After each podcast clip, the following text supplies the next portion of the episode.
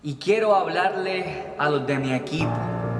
Quiero hablarle a los que tienen más defectos que virtudes. A los que a cada rato están tirados en el suelo, sucios, llenos de heridas por tantas veces que han caído. Le hablo a las personas que no logran mejorar. A las personas que ven imposible que un Dios tan santo y limpio pueda utilizar a una persona tan sucia y pecadora. A esos que están cansados de pedir perdón. A esos que se beben sus lágrimas de tanto llorar.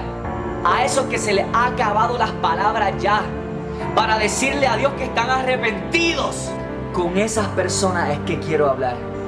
Para decirles que ustedes son las personas que Dios necesita. Que ustedes son los que Dios busca para ser los líderes de su ejército. Yo hoy me doy un título que nadie quiere. Un título que no tiene prestigio ante la humanidad. Yo hoy me proclamo líder de los imperfectos.